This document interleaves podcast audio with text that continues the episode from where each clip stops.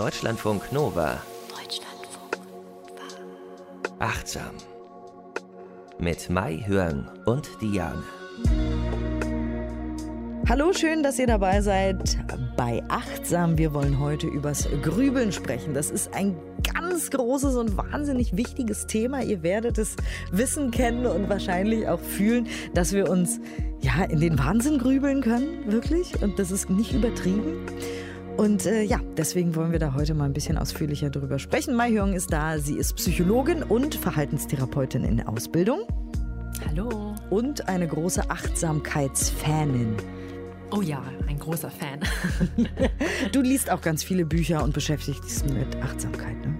Ja, ich muss zugeben, also die Hälfte meiner, meines, äh, oder über die Hälfte von meinem Bücherregal besteht aus Meditationsbüchern, Achtsamkeitsbüchern, aber vor allen Dingen praktiziere ich gerne. Also nur lesen wäre ja langweilig. Absolut, absolut. Wir sind beide große Achtsamkeitsfaninnen und deswegen haben wir uns hier zusammengefunden. Schön, dass ihr auch ja. da seid. Schön, dass ihr äh, zuhören wollt und zuhört und ähm, ja, grübeln. Was, wir fangen ja immer mit der Begriffsdefinition an, damit wir da alle auf dem gleichen Stand sind, ne? Mhm. weil ähm, Grübeln kann ja alles Mögliche heißen oder wahrgenommen werden. Ähm, welche Definition hast du uns mitgebracht? Also worüber sprechen wir hier eigentlich? Wenn wir über Grübeln sprechen, oder das ist das, was wir in der Psychotherapie als Definition verwenden, bezeichnen wir damit oft eine Kette von Gedanken und Vorstellungen, die sich immer wiederholen, oft eher so abstrakt sind und ähm, sehr oft so einen Selbstbezug haben. Also wir grübeln oft über uns und irgendetwas anderes, sehr kritisch sind, oftmals auch auf die Vergangenheit ausgerichtet sind und eigentlich immer mit negativen Gefühlen einhergehen und nicht so wirklich ähm, einen Lösungsweg bieten. Wenn ich das aufzeichne, oft male ich oft so einen Kreis, weil es sind so kreisende Bewegungen. Es ist nicht so, dass man sagt, okay, man hat einen Gedanken und dann geht es in eine bestimmte Richtung und fertig ist, sondern es kreist immer wieder und zieht seine ja, Kreise. und macht es oft äh, dann die Situation noch schlimmer. Ich habe mal gelesen, dass wir nachts oder abends vorm Schlafengehen oft besonders viel grübeln, weil dann ja das Melatonin kickt. Das ist das, mhm. was uns quasi zum Schlafen bringen soll. Das heißt also, wir kommen in einen schwereren Modus, weil unser Körper möchte, dass wir schlafen. Es ist womöglich dunkel, wenn es zum Beispiel Herbst, Winter oder Frühling ist. Im Sommer ist es oft lange hell, aber egal. Auf jeden Fall gibt es diesen Stoff in unserem Körper, diesen Botenstoff Melatonin und der möchte, dass wir schlafen. Und der sorgt dafür, dass unsere Gedanken oft auch schwerer sind. Das ist der Grund, warum wir ganz besonders oft vor dem Schlafengehen im Bett grübeln und zum Beispiel eher seltener so, wenn die Sonne scheint in der Mittagspause. Mhm, also mhm. dann grübeln wir nicht nie, aber tatsächlich statistisch eher seltener und eher häufiger abends im Bett. Ne? Ja, es macht ja auch Sinn insofern, weil alles wird ruhiger, man ist wieder allein mit seinen Gedanken und dann, dann fährt es eher los. Im Alltag ist man ja dann oft auch abgelenkt. Genau, wenn der Trubel ist und so. Mhm. Und ähm, diese Grübeleien, was systemimmanent ist bei denen, so wie ich jetzt deine Definition verstanden habe, ist, ist, dass die eben zu keiner Lösung führen. Nein, die führen zu keiner Lösung und sind einfach immer negativ und man, man, man reitet sich wirklich da noch mehr so rein. Das ist wirklich wie so eine Spirale. Also es wird dann immer schlimmer und schlimmer. Mhm. Dabei fällt mir auch wieder ein, ähm, ich habe eins meiner absoluten Lieblingsbücher ist von Petra Bock, das heißt Der entstörte Mensch. Und da gibt es sogenannte Störungsframes, die wir haben, wir Menschen. Und einer davon ist Katastrophisieren. Mhm. Also was ja auch immer so mit Grübeln einhergeht, dass wir jede Situation natürlich nicht alle von uns und nicht immer, aber ab und zu mal katastrophisieren. Also, dass wir sagen, naja, und dann passiert das und dann passiert das und es wird alles immer schlimmer und es wird auf mhm. jeden Fall und 100 Prozent in einer Katastrophe enden. Und wie man da eben aus dieser äh, Störung quasi rauskommt, steht auch in Petra Bock, der entstörte Mensch. Könnt ihr euch ja auch mal angucken. Ein ganz, ganz tolles Buch, was ich auch von Herzen nur empfehlen kann. Du hast aber auch, äh, ja, Erkenntnisse zum Grübeln mitgebracht, wissenschaftlicher Natur, die zum mhm. Beispiel sagen, jetzt einfach die Gedanken unterdrücken, das funktioniert funktioniert nicht. Nein, das geht nicht. Also es gibt ähm, ein kleines Verhaltensexperiment, ähm, äh, was wir machen können, ist wenn, oder was auch in dieser Studie durchgeführte schon ähm, damals, wenn ich jetzt ähm, euch allen HörerInnen sage, in der nächsten Minute denkt auf jeden Fall nicht an einen rosa-roten Elefanten mit gelben Punkten. Bloß nicht, ja. Und dann äh, macht ihr eine Strichliste, wie oft ihr dann, dann doch an diesen Elefanten denkt. Dann wird das ziemlich häufig sein. Und diese, diese wirklich Urstudie der Psychologie, die wurde 1987 durchgeführt von äh, Wengner et al. Und die haben das Ganze mit einem weißen Eisbären gemacht. Also die TeilnehmerInnen sollten fünf Minuten lang nicht an einen weißen Eisbären denken und hatten dann so eine Glocke und sollten jedes Mal dann läuten, wenn es dann soweit war, wenn der Eisbär doch kam. Ding, ding, ding. genau. Und das war ziemlich häufig, ja. Also sie sollten wirklich ähm, ganz hartnäckig versuchen, nicht daran zu denken. In der zweiten Bedingung haben sie dann die Erlaubnis bekommen, daran zu denken und haben dann auch häufig an den Eisbären gedacht. Aber was dann halt rauskam, ist, diese Gedankenunterdrückung als Strategie zur Selbstkontrolle, äh, das ist so ein paradoxer Effekt und so wird er auch genannt. Es funktioniert nicht. Immer wenn wir sagen, wir dürfen nicht daran denken, kommt es gerade mal wie mit so einem Boomerang zurück und wir denken erst recht daran. Also die Aussage, ähm, stress dich mal nicht, ist also auch absolut nicht hilfreich. Kontraproduktiv, ja. Ich habe mal ja. die Geschichte gelesen von einem Golfplatz, wo ein Teich war. Ist ja oft der Fall. Nicht, dass ich Golf spielen würde, aber wenn man das so erkennt aus Fernsehen oder so, ja.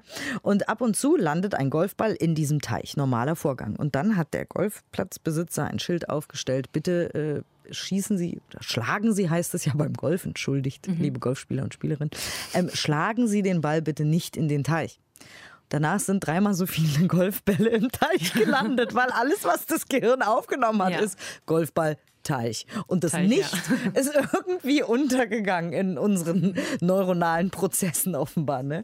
Also Gedankenunterdrückung funktioniert nicht im Sinne von, wir liegen also im Bett, wir grübeln also. Und dann sagen wir, hör auf damit, hör auf damit, hör auf damit. Das funktioniert schlimmer. Ja, nicht. Das funktioniert nicht. Das okay. funktioniert nicht. Und ich nenne dieses Experiment auch immer wieder und immer wieder, ja. Also viele kennen es mittlerweile auch schon, aber trotzdem machen wir es. Also wenn selbstkritische Gedanken kommen und wir sagen, nein, das darfst du jetzt nicht denken, bloß nicht, ja. Also wir machen es ja trotzdem. Und, aber es ist nicht so hilfreich. Und da äh, hilft uns dann wieder die Achtsamkeit. Denn bei der Achtsamkeit ist es so, wir üben uns ja darin zu beobachten, was gerade für Gedanken kommen und verurteilen sie ja nicht. Also wir sagen nicht, hey, du bist aber ein sehr schlechter Gedanke, jetzt verschwinde mal, sondern wir nehmen ihn wahr und lernen aber auch, dass Gedanken sind ja auch nicht die Wahrheit. Wir hatten es ja schon mal ganz oft hier bei Achtsam. Wir denken den ganzen Tag so, so viel und es, es entspricht auch nicht der Wahrheit. Wenn wir eher lernen zu verstehen, dass Gedanken einfach nur ein mentales Ereignis sind mit einem Anfang und einem Ende. Und wir können uns dann innerlich davon distanzieren und eher so draufblicken, was wir auch so als ähm, metakognitive ähm, ähm, Fähigkeit nennen. Also wirklich, wir denken über das Denken, wir sehen es eher als Prozess. Dann dann, dann hört das Grübeln auch auf. Also ähm, immer wenn wir sagen, wir, wir gucken es uns an, wir sehen es an, dann wird es äh, weniger. Ich das finde das ganz toll. Wird. Ja, total. Und ja. ich finde es wahnsinnig faszinierend und dachte ja. gerade so, ich glaube, wenn jetzt jemand da draußen noch nie uns gehört hat oder sich mit Achtsamkeit äh, beschäftigt hat, ja, habe mhm. ich mich gerade so da reinversetzt, dann denkt ja. er, ist die verrückt. Wie soll denn das gehen? Weil wir uns natürlich und so sind wir immer so schon als Kinder, dass wir uns mit unseren Gedanken und Gefühlen eins zu eins identifizieren. Mhm. Wir sagen, das ist mein Gedanke, der gehört zu mir, das bin ich. So bin ich nun mal und ich habe diese Gedanken und ich kann mich davon nicht distanzieren. Wie soll denn das gehen? Und dazu sind wir quasi da, euch äh, zu inspirieren und eben zu sagen, naja, das geht doch. Das hast du eben so schön gesagt mit dem Ereignis, was ein Ende hat, äh, ein Anfang und ein Ende. Der Gedanke nämlich. Also ich denke irgendwas Negatives über mich. Ach, das werde ich doch sowieso wieder nicht können. Ich werde auf jeden Fall durch die Prüfung äh, fallen. Wenn ich durch die Prüfung falle, dann wird das passieren. Dann muss ich mein Studium abbrechen und dann wird alles ganz furchtbar. Und was soll dann auch überhaupt auch nur aus mir werden? Das sind alles mentale Ereignisse, die haben einen Anfang und ja. vor allem ein Ende, liebe Leute. Ist es nicht schön, diese Erkenntnis? Ich liebe diese Erkenntnis. Toll. Mhm. Und deswegen ja. hilft eben Achtsamkeit gegen das Grübeln, weil wir können das ein, einfach auch loslassen und sagen, so, und das ist jetzt das Ende des Gedankens. Auf Wiedersehen. Schönen Tag noch. Ja, ja. und wir trainieren das ja immer wieder, in egal welcher Meditation, ob wir die Meditation auf den Atem ausrichten oder Geräusch oder irgendwie einen Satz oder so. Immer wenn wir wieder abdriften und dann wieder zurückkommen, lernen wir ja, hey, da ist was passiert, ein mentales Ereignis quasi, und wir kommen wieder zurück und können unsere Aufmerksamkeit wirklich wie so ein Muskel trainieren. Und ähm, das ist wirklich mindblowing. Also es gibt auch nochmal so ein, so ein anderes, so ein Vergleich, der vielleicht auch nochmal hilfreich ist, wenn man sich vorstellt, man hat so ein fratzenschneidendes Kind da, was wirklich total trotzig ist und einen anguckt, ganz ärgerlich, ja. Dann kann man ja ähm, unterschiedlich damit umgehen. Entweder man geht hin und schreit zu dem Kind, hör auf, mach das bloß nicht mehr. also das wäre diese Gedankenunterdrückung quasi, ja. Ähm, und das Kind wird ja dann richtig sauer und wird dann wahrscheinlich noch lauter. Ähm, oder man könnte jetzt auch sagen, ich ignoriere es komplett. Aber wenn man ein Kind so ignoriert, dann wird es auch um die Ecke kommen ja. und dann nochmal irgendwie Aufmerksamkeit wollen. Und wenn wir uns aber dem zuwenden, und sagen, hey, ich sehe dich, ja, ich sehe, dass du gerade eine Fratze schneidest und vielleicht unzufrieden bist. Ähm, aber wir können ja mal gucken, ähm, dass wir hier zusammensitzen und vielleicht eine andere Möglichkeit finden. So ähnlich ist es auch mit unserem Geist und unserem Verstand. Wir wenden uns dem zu und betrachten ihn und dann wird er wieder sanft und lächelt auch vielleicht. Unsere vielleicht selbstzerstörerischen Gedanken sind trotzige kleine Kinder. genau. Diese kleine Grimassen schneiden.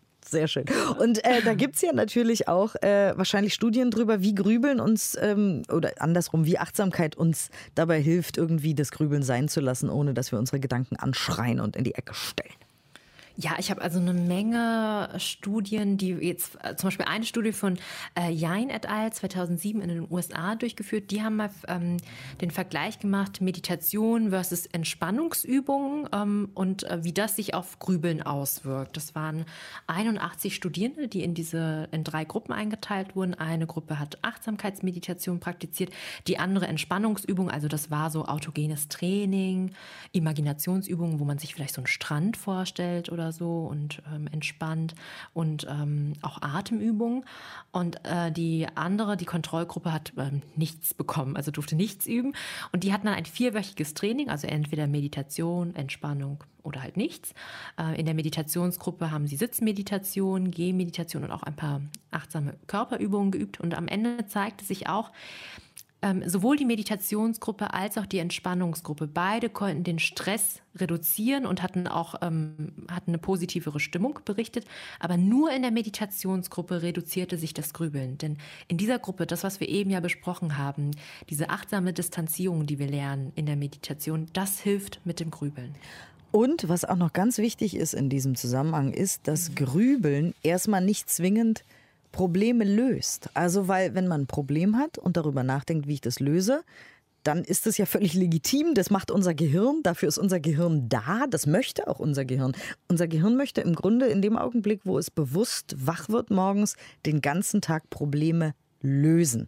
Und das ist ja auch eine schöne Sache. Probleme lösen ist toll, danach fühlt man sich gut. Das ist aber nicht das gleiche wie Grübeln, ne?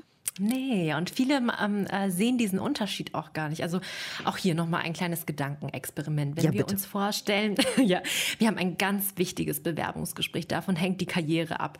Und dann stehen wir an der S-Bahn, Ringbahn vielleicht in Berlin, und die S-Bahn kommt nicht. Ja, da steht ganz große Störung. Wir haben nur noch 20 Minuten Zeit und müssen zu unserem Termin. Jetzt gibt es zwei Szenarien. Entweder wir stellen uns die Frage, warum muss mir das schon wieder passieren? Was mache ich bloß immer falsch? Und ähm, warum funktioniert das hier nicht? Hat die BVG sich gegen mich irgendwie, ja, weiß ich nicht, aufgetan oder so? Und warum nur? Und ich bin so ein Loser, jetzt schaffe ich es noch nicht mal mehr so zum Bewerbungsgespräch. Und dass man dann mal, also jetzt könnte man ja beim Hören mal einschätzen, wie sehr ähm, würde man sich resigniert fühlen bei solchen Gedanken, ja? Und der Unterschied, äh, also in einem anderen Szenario könnte man sich andere Fragen stellen. Zum Beispiel, wie schaffe ich es jetzt trotzdem pünktlich zu meinem Termin zu kommen? Wie gehe ich jetzt am besten vor? Und wie komme ich möglichst schnell zu diesem Bewerbungsgespräch? Und man sieht ja diesen Unterschied bei der zweiten Variante ist, wir suchen nach konkreten, zukunftsbezogenen Lösungen. Wir stellen eher Wie-Fragen. Wohingegen es bei dem Grübeln, beim ersten Szenario, eher abstrakt ist und auch vergangenheitsbezogen und auch sehr, also diese ganzen Warum-Fragen, die helfen ja gar nicht. Und das ist das, was eher beim, ähm, beim Grübeln passiert. Also man dreht sich und es ist, ist überhaupt nicht hilfreich, jetzt zu sich zu fragen, ja, warum passiert mir das immer? Ja, es ist tatsächlich äh, mit manchen Leuten, mit denen ich auch diese Themen bespreche in meiner Freizeit, äh, so, dass wir die Warum passiert das immer mir Frage als Running Gag mittlerweile haben, weil man das immer fragen kann und man kommt nie weiter. Ein Vogel hat mir auf die Schulter gekackt. Warum passiert das immer mir? Das bringt mich jetzt nicht weiter, weil ich muss die Schulter auf jeden Fall sauber machen irgendwie.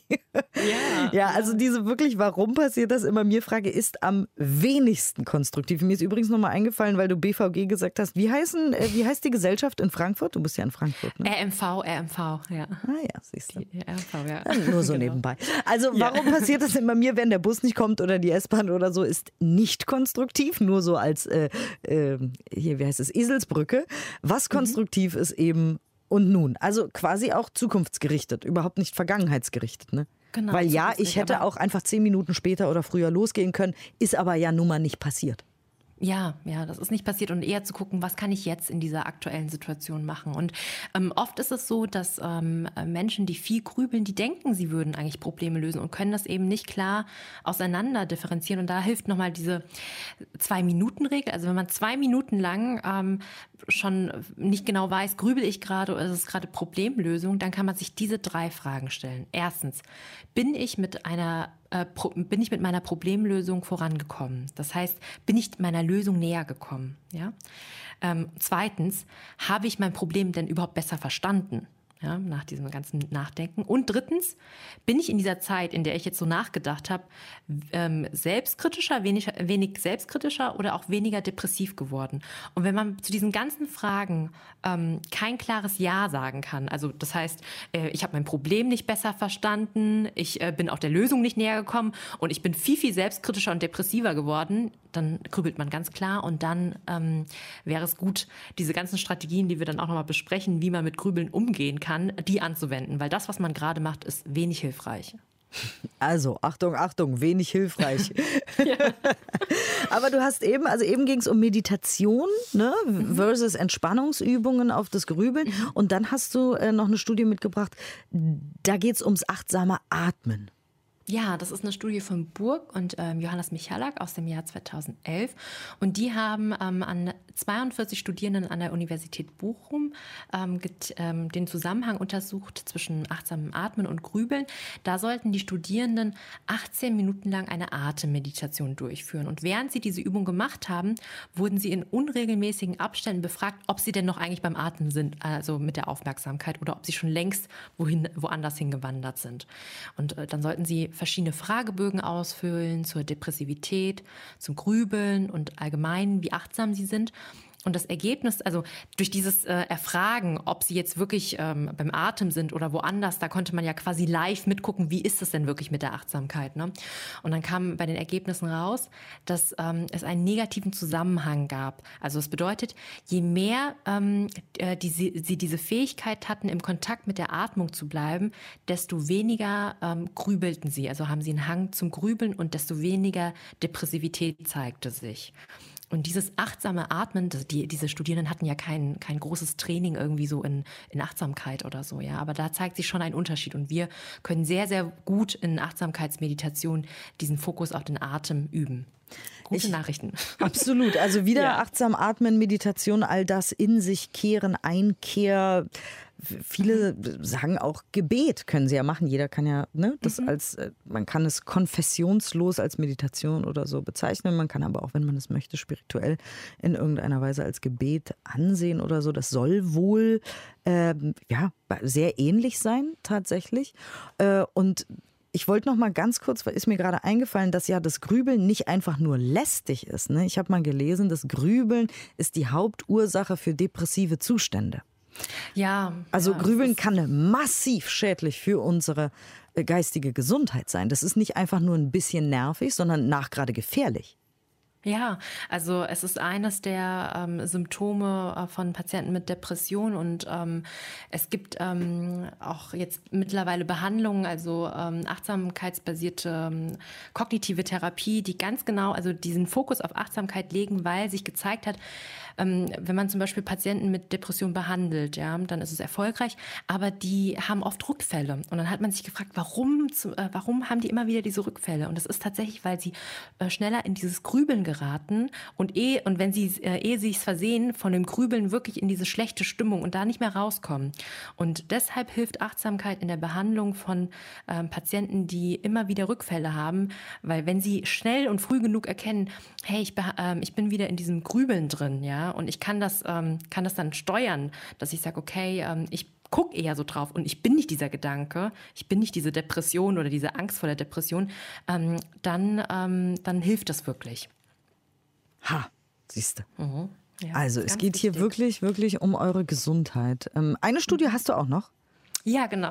Die fand ich irgendwie ganz äh, spannend von äh, Lavadera et al. 2020, auch eine neue Studie im Journal of Alternative and Complementary Medicine.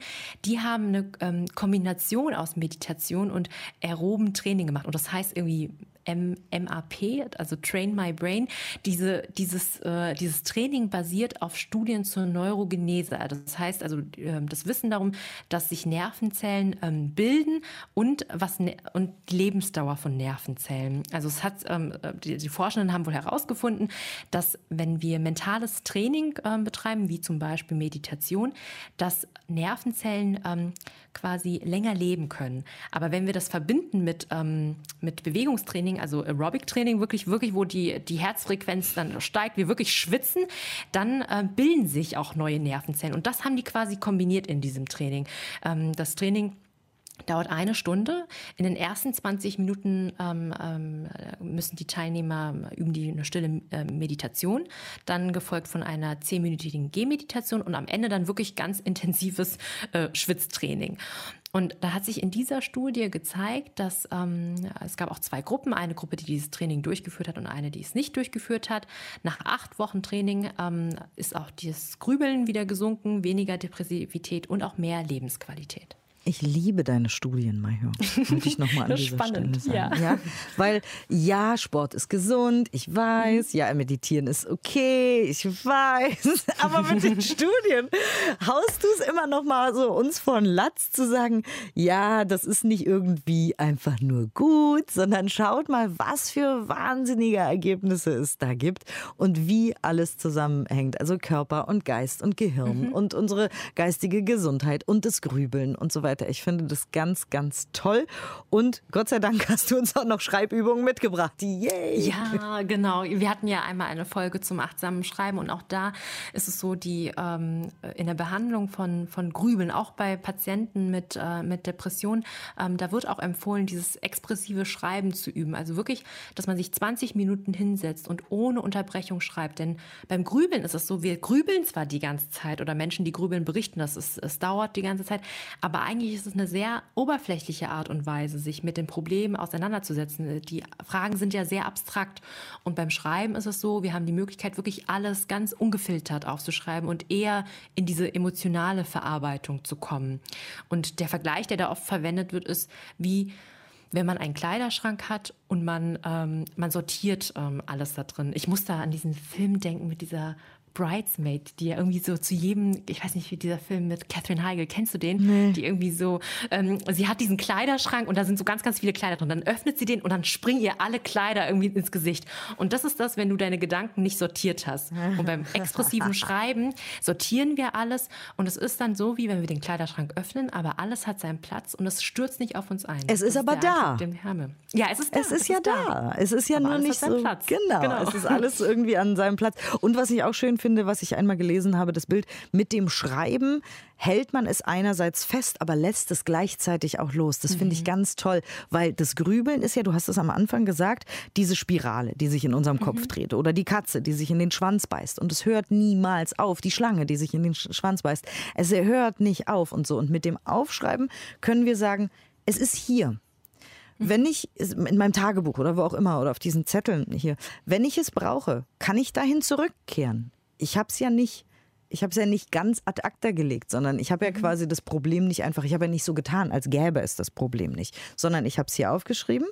Ich kann es aber weglegen, also physisch weglegen, in eine Schublade tun oder so und woanders hingehen quasi und mich davon auch distanzieren, physisch, indem ich sage, ich habe es dort aufgeschrieben, ich habe es jetzt losgelassen. Ich habe also diese Katze, die sich in den Schwanz beißt, einfach losgelassen. Ich habe sie mhm. rausgetan. Mhm. Also bitte nicht eine echte Katze in eine Schublade sperren. ja. Ihr wisst schon, Metaphern, Pipapo. Genau. Ja. So, und dann hast du noch eine Übung, die heißt Problemlöseschema. Genau, das ist, ähm, weil wir ähm, eben auch gesagt haben, der Unterschied zwischen, es gibt einen Unterschied zwischen Grübeln und äh, Problemlösen. Und oft lösen wir die Probleme ja sehr automatisch. Wir denken gar nicht darüber nach, ähm, äh, ob es irgendwie so einen bestimmten Ablauf hat oder so, aber wenn wir dann doch mal so ins Stocken geraten und ähm, ja, keine Lösung finden, kann es hilfreich sein, wenn wir uns diesen Problemlöseprozess nochmal anschauen, weil oft ist es so, dass wir irgendwo stecken geblieben sind. Also ähm, der erste Schritt beim Problemlöse, äh, also das machen wir oft beim Problemlösetraining, ist, dass man wirklich nochmal guckt, dass man das Problem ganz klar beschreibt und definiert und auch definiert, was man für ein Ziel hat. Also wo möchte ich eigentlich hin? Was ist eigentlich die Lösung, die ich, ähm, der Zielzustand, den ich anstrebe? Zweitens, weil oft ist es so Menschen, die, die, die wissen irgendwie, hm, diffus äh, ist da irgendwas, aber noch nicht so ganz klar benannt. Und zweitens, dass man mal wirklich sammelt, was gibt es denn alles für Möglichkeiten? Also alles auf den Tisch packen. Auch da hängen manche Menschen oft dran, weil sie denken, ah, es geht irgendwie doch noch nicht so ähm, oder das ist nicht gut genug. Aber erstmal geht es darum, wirklich zu sammeln, so ein Mindmap, was gibt es alles für Möglichkeiten. Und drittens, dann jede einzelne Lösung, die man auf den Tisch gepackt hat, wirklich bewerten. Ist es realistisch? Kostet es zu viel? Brauche ich vielleicht Hilfe dabei und so weiter? Ne? Und viertens, sich dann auch wirklich für eine Lösung zu entscheiden. Da haken auch Menschen daran. Die, die ähm, äh, ganz oft ist es so, dass man sich dann entsch äh, entschieden hat für etwas und dann geht man wieder zurück und bewertet dann wieder ganz, ganz viel und packt alles wieder auf den Tisch. Und da deshalb geht es nicht voran und man dann fängt man vielleicht auch an, eher so rumzugrübeln. Es kann manchmal hilfreich sein, wenn man sich sagt, ich bin jetzt gezwungen, mich für eine Sache zu entscheiden und ich mache das jetzt einfach mal, ja, weil wir wissen ja auch oft ist es so, selbst wenn wir uns für eine Sache entschieden haben und wir machen das mal für eine Zeit lang, es gibt immer eine Möglichkeit, ähm, entweder das nochmal anders zu machen. Es ist, es ist selten so, dass es Dinge in unserem Leben sind, die wirklich in Stein graviert sind und wir kommen da gar nicht mehr raus, ja, aber man, man macht sich diesen Druck halt, ne? Ja. Genau. Ich bin ja und auch dann, sehr, also, äh, ja. ich bin sehr hedonistische äh, Achtsamkeitsfanin und deswegen bei dem Schritt zwei Entwicklung von mhm. Lösungsmöglichkeiten ähm, wollte ich noch mal ganz kurz einhaken und sagen, das können ja auch die verrücktesten Lösungsmöglichkeiten sein. Ja. Ihr wisst es bestimmt aus eurem eigenen Leben, aus eurer eigenen Erfahrung, aber auch von Freunden, Nachbarn und Verwandten, dass manchmal sehen wir ein riesiges Problem und grübeln und machen uns Sorgen und auf einmal löst es sich in Luft auf. Einfach so, mhm. weil irgendwas im Außen passiert ist, weil irgendwas um uns herum sich geändert hat, weil irgendein Parameter anders ist, weil keine Ahnung. Mir fällt jetzt mhm. gerade kein Beispiel ein, weil zum Beispiel, äh, keine Ahnung, der Professor an der Uni, der euch in den Wahnsinn getrieben hat, auf einmal in Rente geht und ihr schreibt ja. eigentlich dann eure, eure Abschlussarbeit bei einem ganz anderen und das ist einfach passiert und ihr hättet euch gar keine Gedanken machen müssen oder ihr hättet euch nicht in den Wahnsinn treiben müssen mit solchen äh, Gedanken, weil das Problem im Außen quasi einfach geändert wurde und deswegen bei der Entwicklung von Lösungsmöglichkeiten wollte ich noch mal sagen, kann man mhm. auch einfach mal aus Spaß Sachen aufschreiben, die sehr unwahrscheinlich sind. Einfach weil es Spaß macht und weil es lustig ist und weil es den Blick vielleicht auch weitet für Möglichkeiten, die wir, die gar nicht so logisch erscheinen erstmal aber die trotzdem ja. möglich und wahrscheinlich sind, weil alles Mögliche passiert auf dieser Welt, mit dem wir manchmal nicht rechnen. Und in dem Augenblick, wo wir vielleicht diese Situation herbeiwünschen, wer weiß, was dann passiert. Just saying. Ja. weil nee, ich finde es gut, dass du es nochmal sagst, ja. Es sind die verrücktesten Sachen schon passiert, mhm. mit denen wir überhaupt nicht gerechnet haben. Und das sind die Sachen, wo wir dann immer total aufgeregt unseren Freunden und Freundinnen davon erzählen und sagen, du glaubst nicht, was mir passiert ist. Und der andere sagt, ja stimmt, what are the chances? Das ist ja total verrückt verrückt. Deswegen vielleicht mhm. einfach mal aus Spaß, um auch aus diesem ernsthaften, schwierigen Problemgegrübel rauszukommen. Ja. Einfach mal aus Spaß auch so, ja, und dann landet eben der, der rosa Elefant mit den gelben Punkten vor mir und löst mein Problem. Keine Ahnung. Genau. For fun. Ja.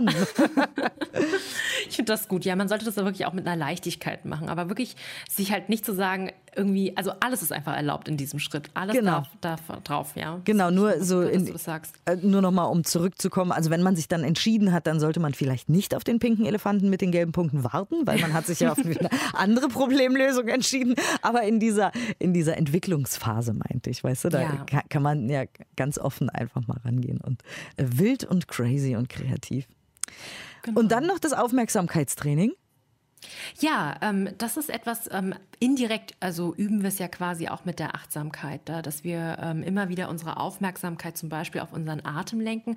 Aber man kann das auch ähm, wirklich mit Geräuschen zum Beispiel machen. Wir hatten ja auch schon mal diesen Vergleich ähm, der Aufmerksamkeit mit einem Scheinwerfer. Ja? Also wenn der eingerostet ist und immer nur auf, auf dem Negativen verharrt, sehen wir ja das Positive auch gar nicht mehr. Also wir können dann vielleicht nur noch grübeln und diese ähm, katastrophisierenden Gedanken haben. Aber wenn unsere Aufmerksamkeit, wenn der Scheinwerfer wieder ein bisschen geölt ist und hin und her sich bewegen kann, dann werden wir wieder flexibel. Das ist sehr wichtig für unsere mentale Gesundheit, dass wir flexibel sind. Und ähm, da eine Übung, die wir machen können, ist wirklich ähm, im Alltag, wenn verschiedene Geräusche ähm, da sind, also man muss ja eigentlich nur in der Stadt einfach auf die Straße und dann hört man schon ganz, ganz viel oder angenehm im Wald zum Beispiel, wenn man im Wald ist, ähm, wirklich mal ähm, die Aufmerksamkeit auf verschiedene Geräusche lenken und bei einem Geräusch wirklich bleiben, ja, wirklich die ganzen Qualitäten ähm, weiß ich nicht, ähm, von einem Vogel, wie zwitschert der wirklich, wie hört sich das an und sich vielleicht auch wieder vorstellen, und das ist auch wieder diese Achtsamkeit, dieser Anfängergeist, als ob man das zum allerersten Mal hören würde. Dabei bleiben und dann wieder zum nächsten Geräusch und dann nur bei diesem Geräusch bleiben und dann wieder zum nächsten. Also wirklich, dass wir uns ganz selektiv ein Geräusch aussuchen und dabei bleiben. Und das wiederum ja. geht einfacher, wenn wir öfter mal und regelmäßig meditieren, zum Beispiel. Ja, das geht auch, genau. Also es ist alles miteinander verbunden, genau.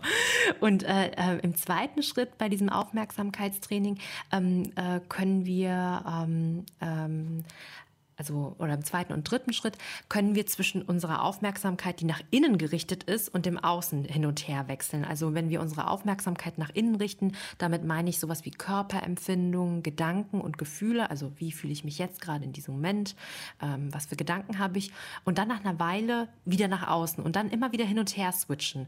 Und je, das ist wirklich ein Training, also das ist wie ein Muskel. Je häufiger man das macht, und man kann das auch sehr spielerisch machen, ja, desto besser wird man. Und das hilft uns auch wieder, wenn wir merken, hey, ich grübel gerade, jetzt lenke ich meine Aufmerksamkeit auf was anderes. Grübeln macht krank, eure Seele und tatsächlich mhm. dann auch irgendwann euren Körper. Und du hast uns deswegen eine Übung heute mitgebracht. Was ist denn das ja, diesmal? Eine ganz einfache ähm, Atemmeditation, also back to the basics. Okay, sehr schön. Dann macht es euch jetzt gemütlich, wenn ihr nicht Auto fahrt, wie immer, ist ja klar, oder Fahrrad oder so, äh, sondern zu Hause seid oder irgendwo, wo es eben auch gemütlich ist und vielleicht auch ein bisschen ruhig, damit keiner reinplatzt oder so, dann wünsche ich euch jetzt ganz viel Spaß. Dankeschön, Major. Dies ist eine geleitete Meditation, bei der du übst, die Achtsamkeit immer wieder auf deinen Atem zu richten. Nimm nun eine aufrechte, bequeme Sitzhaltung ein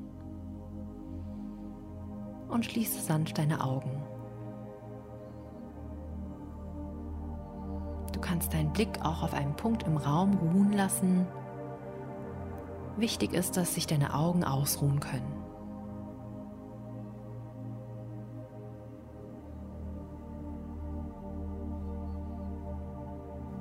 Bringe nun sanft deine Aufmerksamkeit auf deinen Bauchraum und beobachte den Rhythmus deiner Atmung.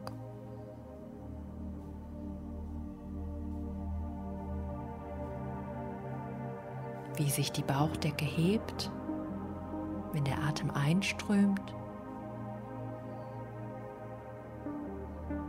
und wie sich die Bauchdecke senkt, wenn der Atem ausströmt.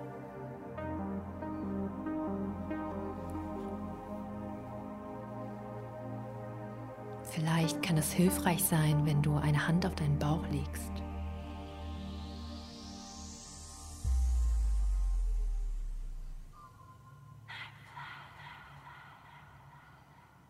Beobachte ganz neugierig und offen, ob du noch andere Körperempfindungen spüren kannst während jeder Ein- und jeder Ausatmung.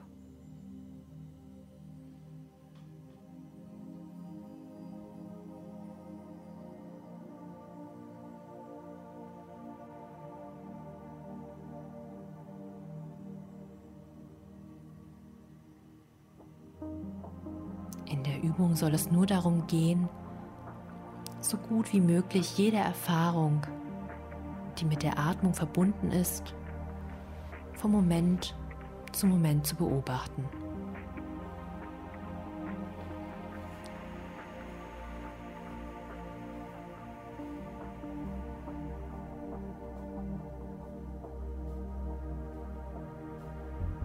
Folge mit deiner ganzen Aufmerksamkeit der Länge der Einatmung und die volle Länge der Ausatmung.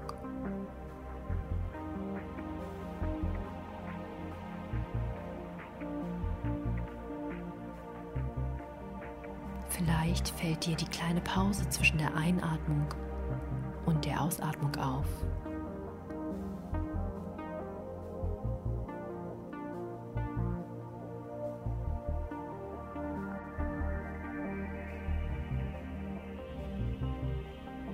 Beobachtest einfach nur. Ohne die Atmung kontrollieren oder verändern zu wollen.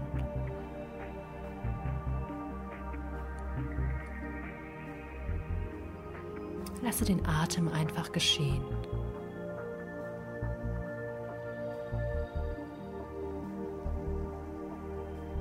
Ganz gleich, ob die Atmung heute vielleicht flach oder kurz ist. Nimm es wahr. Nichts muss verändert werden.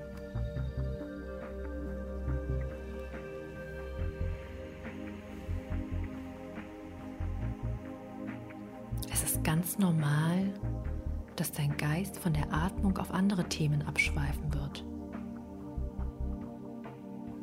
Vielleicht verliert er sich in Gedanken, Erinnerungen oder Pläne. Diese Erfahrung ist vollkommen natürlich und in Ordnung. Du machst nichts falsch. Sobald du bemerkst, dass du abschweifst, schenke dir ein verständnisvolles Lächeln und kehre wieder sanft zur Atmung zurück.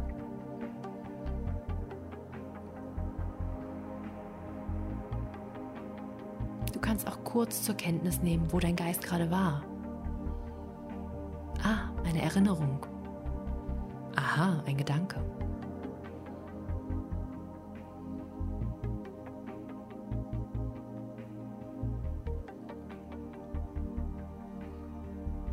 Verbinde dich wieder mit der Absicht, mit deiner ganzen Aufmerksamkeit bei deiner Atmung verweilen zu wollen und ihn neugierig zu beobachten.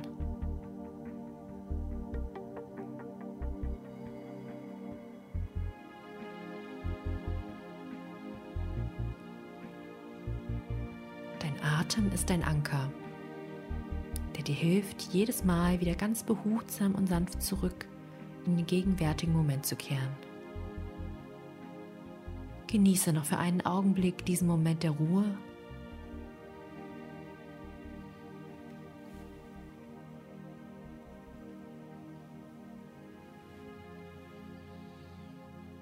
Und nun strecke dich leicht und öffne sanft deine Augen.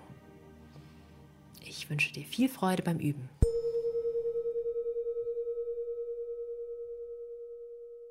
Vielen Dank, Mahjong. Wir haben heute übers Grübeln gesprochen und über den Unterschied, ganz, ganz wichtig, zwischen Grübeln und Probleme lösen. Also wünschen wir euch eine konstruktive Inspiration und dass ihr vielleicht selber auch, äh, ja, neuen Input aufgenommen habt und den irgendwie transformiert und was draus macht. Ganz viel Spaß dabei, auf jeden Fall. Dankeschön, Mahjong, nochmal für die schöne Übung. Gerne. Und bis zum nächsten Mal. Wir freuen uns schon auf euch. Tschüss. Tschüss. Deutschlandfunk Nova.